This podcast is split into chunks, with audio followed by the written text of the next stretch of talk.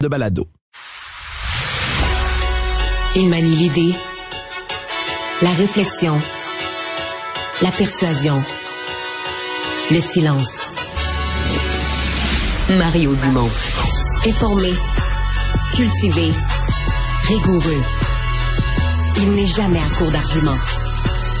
Mario Dumont. Pour savoir et comprendre. Bonjour tout le monde, bienvenue à Cube Radio. Eh bien, Justin Trudeau qui a fait une sortie importante euh, ce matin.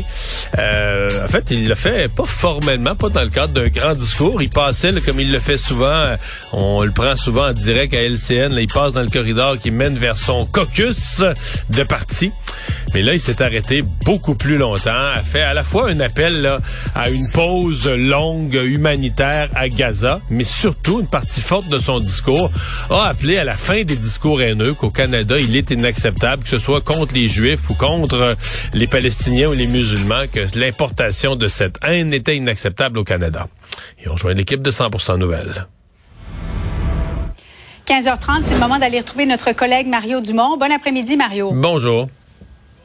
Le conflit israélo-palestinien continue de, de, diviser beaucoup euh, les Canadiens et le premier ministre Justin Trudeau a fait cette déclaration un peu plus tôt aujourd'hui.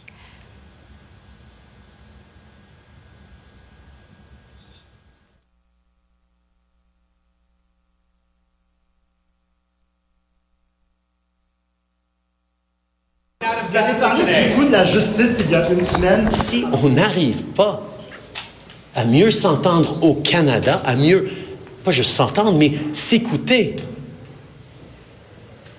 ben, dans quel pays au monde vont-ils pouvoir se rapprocher? Mario, pourquoi, selon toi, M. Trudeau a fait cette déclaration maintenant, un mois après le début du conflit? Ah, c'est une bonne question. On se l'est posé en direct ce matin parce que, Julie, pour tout dire, moi, Ouais. j'ai couvert ça en direct là, ce matin. C'était dans le Mhm. cadre de, de- de l'émission entre 10h et midi. Et euh, on n'était pas averti de ça, d'une déclaration majeure de M. Trudeau. Donc, on était dans à toutes les semaines, on essaie, c'est tellement rapide, des fois, il arrête euh, 60 secondes, des fois moins. Sais, il descend l'escalier, il tourne, il prend le corridor, il va rejoindre son caucus, c'est sa réunion hebdomadaire du caucus. Mais souvent, là, il arrive comme ça, puis il prend le temps de répondre à une ou deux questions euh, des journalistes sur les sujets d'actualité. Alors là, ce matin, il s'est arrêté. Il a parlé longtemps, là. Il y avait un message sur la nécessité d'une pause humanitaire, une pause longue euh, pour l'aide humanitaire à Gaza, etc. Donc ça, il a fait tout un segment là-dessus, en anglais et en français.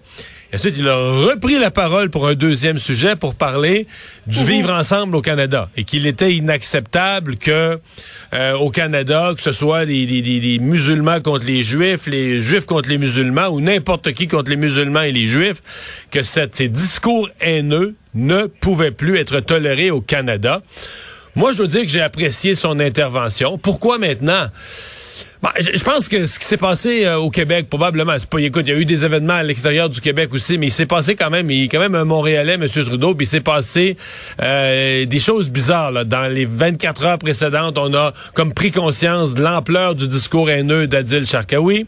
Ensuite de ça, un médecin, un médecin cardiologue de la. Rive-Sud, Dr Sabat, qui fait un discours bon, en disant, là, on pourra plus séparer les bons des méchants, euh, on rase tout à Gaza. Euh, tu sais, je pense que ça a quand même secoué M. Trudeau. Euh, plus, bon, il y a eu, je pense, des objets incendiaires devant une synagogue dans l'ouest de Montréal. Donc, une série d'événements où il a senti le besoin de d'un rappel, d'un rappel du premier ministre. Et euh, tu sais, ce qui se disait spontanément là, parce que ça a surpris tout le monde. Là, puis ce matin, durant mon émission, puis même les, les gens en studio, les gens disaient, là, on a eu comme le meilleur de Justin Trudeau, là, émotif, passionné, ferme, euh, un message important. Bon, est-ce que c'est le bon moment?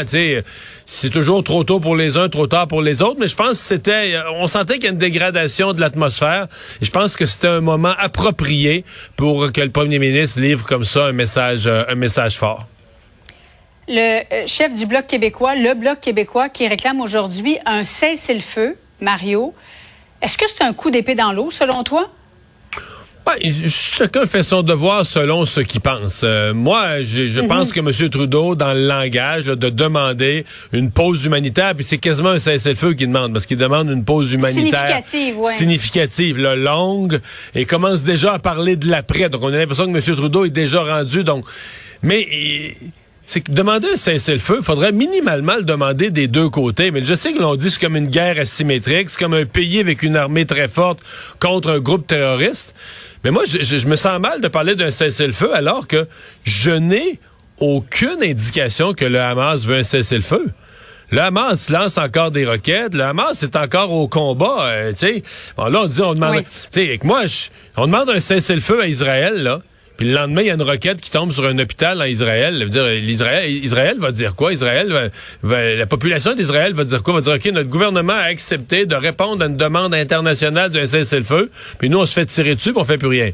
Tu sais, c'est pas. Euh, tu te questionnes à savoir si on peut réellement négocier avec les, euh, le groupe du Hamas? Ben, en fait, minimalement, il faudrait que le Hamas démontre un intérêt pour un cessez-le-feu. Pour l'instant, mhm. on a toutes les indications que le Hamas veut continuer à combattre ou on sait pas trop. C'est on dit que c'est pas vraiment du côté du Hamas, là, en droit international, mais c'est pas vraiment un pays avec une armée qui combat. C'est un groupe terroriste qui fait ses affaires. C'est pas pareil comme l'armée d'un pays. Ce qui est vrai. Mais tu sais, toi et moi, Julie, si toi et moi, on était des des, résidents d'Israël qui avions nos maisons pas loin de la frontière. sais, cette nuance-là de dire ah, c'est pas un pays qui combat, c'est un groupe terroriste à Gaza qui combat. Mm. On dirait ouais mais là nous autres les, les, les, roquettes nous arrivent au-dessus de la tête. Fait que c'est pas donc s'il y avait un cessez-le-feu, il faudrait être bien certain qu'une force internationale qu'une force internationale vient dire, nous, c'est plus Israël qui bombarde Gaza. C'est nous, là, une équipe de, de Français, d'Américains, de Canadiens, d'Allemands qui va s'occuper du Hamas, puis qui s'assure que le Hamas tire plus de roquettes, que tout s'arrête, puis qu'on les désarme. Parce que en bas de ça, je vois pas comment Israël pourrait accepter une trêve. Là. Les euh, membres, 80 000 membres de la FIC sont en grève aujourd'hui et, demain. Mario, t'as entendu, tout comme moi, plusieurs grévistes sur les lignes de piquetage.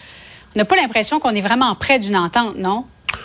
On n'est pas près du tout d'une entente. En fait, il n'y a pas de progrès. En fait, les syndicats ont dit qu'ils ne feraient même pas de contre-offre. Euh, le gouvernement a mis dans ses, dans ses paramètres budgétaires hier même, euh, a remis les chiffres qui sont déjà dans l'offre, donc ne semble pas avoir la moindre mhm. intention de déposer une autre offre. Du côté du gouvernement, on dit, garde, nous, on a déposé fin octobre la quatrième offre.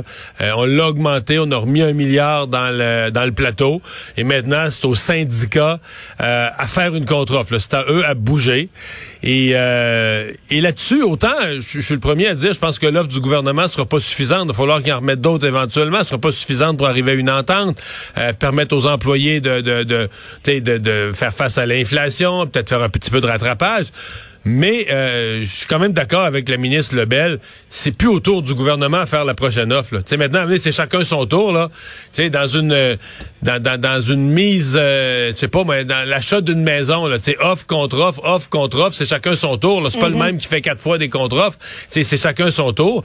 Et là, la ministre Lebel a raison de dire, ben, c'est au tour des syndicats maintenant de faire un bout de chemin, euh, de déposer une contre-offre. Quand ils disent, nous, on ne le fait pas, tant qu'on n'aura pas une offre sérieuse du gouvernement, je suis désolé, là, mais ce qu'il y a sur la table, c'est une offre sérieuse. Moi, comme contribuable qui paye, là, c'est 8 milliards de notre argent futur qu'on met là-dedans. C'est peut-être pas assez. Euh, les employés du secteur public cette année veulent un rattrapage, ils veulent plus. Je respecte ça. Mais je respecte pas le fait qu'ils disent que c'est pas une offre sérieuse puis qu'eux, ils ont pas, eux, ont pas à négocier. Et, je veux dire, j'ai un malaise. Je l'ai écrit ce matin dans le journal, mais j'ai un malaise de penser que là, on s'en va dans des grèves. Puis là, la, semaine, on a montré le calendrier tantôt. La semaine du 20, 21, 22, 23, 24. Tout le monde est en, grève. Ah oui, oui, tout le monde est en grève. Puis après ça, ben, j'ai l'impression que ça, ça nous conduit vers des grèves générales illimitées quelque part en décembre, qu'on va tomber dans autant de journées de grève, autant de, de dérangements pour la population, sans même qu'on ait négocié. C'est sans même qu'on ait vraiment... alors qu'une des deux parties l'aurait même pas soumis une première contre-offre que le syndicat aurait jamais, jamais, jamais bougé d'un iota. Je me dis, on est rendu, on est rendu loin, on est rendu dur, euh, on est loin d'un règlement. Euh, dans une vingtaine de minutes, il y aura cette rencontre au sommet entre notamment François Legault et Bruno Marchand concernant le tramway de Québec, le plan B du maire de Québec qui euh, veut toujours poursuivre son, son, engagement de construire un tramway à Québec. Maintenant, on a l'impression, Mario, que ça risque de repartir à la case départ, qu'on met tout de l'avant, peut-être un métro, peut-être un service rapide euh, par, bus. Comment tu vois cette rencontre, toi? Euh, je, suis assez sévère. Il faut qu'ils accordent leur violon. moi, je suis assez sévère avec le comportement mhm. des deux côtés D'abord, j'ai trouvé que le maire Marchand avait un côté cavalier dans la façon dont il traitait les ministres et tout ça. Euh, tu peux être pas d'accord avec des gens, mais un, tu as besoin d'alliés. Deux, tu devrais pas être gros dans tes souliers. Là, ton projet va pas bien du tout. Je trouve que le maire Marchand aurait dû garder avec les membres du gouvernement un ton plus respectueux. De l'autre côté, à la CAQ, c'est désastreux. Je veux dire, ils sont pour ou ils sont contre le tramway, on sait même plus. Mais, il est, officiellement, là, comme parti politique, en campagne électorale, il était pour. Euh, officiellement, sur papier, c'est un parti, c'est un gouvernement qui est pour le tramway, mais qui est contre, que là, tout le monde dit, ouais, mais tu sais, il y a celle de le bousiller par en arrière. C'est détestable aussi comme position. Autant on peut, le maire Marchand, au moins, c'est à visière levée, là, qui s'est exprimé, mais au gouvernement, on joue par en arrière. Alors là, le monde de Québec mérite mieux que ça, de savoir au moins, d'avoir leur juste, savoir qu'il y en a, puis de savoir qu'ils sont peut-être pas d'accord sur tout, mais qu'au moins qu'ils travaillent main dans la main, qu'il y a une volonté de collaboration. Alors, je, m'attends à ce qu'au sortir de ça, on nous annonce, euh, tu sais, je m'illusionne pas sur le fait que tout le monde va s'aimer puis va s'inviter à leur noces, là, mais je, je, m'attends à ce qu'on annonce une ère de collaboration un peu plus, euh, un peu plus acceptable pour une population, surtout quand on joue avec des milliards. Maintenant, qu'est-ce qu'on va faire avec un projet? Le problème, c'est que le projet de tramway, il y a du plomb dans l'aile, le monde n'en veut pas. Sauf que c'est un projet qui est avancé. C'est un projet qui est quasiment rendu à l'étape de la réalisation. Les plans sont toutes faits. il y a même de l'argent. 500 millions jusqu'à présent. Ben oui, ça, il y a des centaines de millions déjà dépensés. Alors que, comme tu le disais dans ta question, n'importe quel autre, nomme-les, n'importe quel autre projet qu'on relance, Là, on retourne à la page blanche de refaire le début du commencement d'un plan. Puis, euh, c'est des années. Puis durant ces années-là, les prix de travaux baisseront pas. Là. Mm-hmm. À suivre donc. Merci beaucoup, Mario. Bonne fin d'après-midi à toi. Au revoir.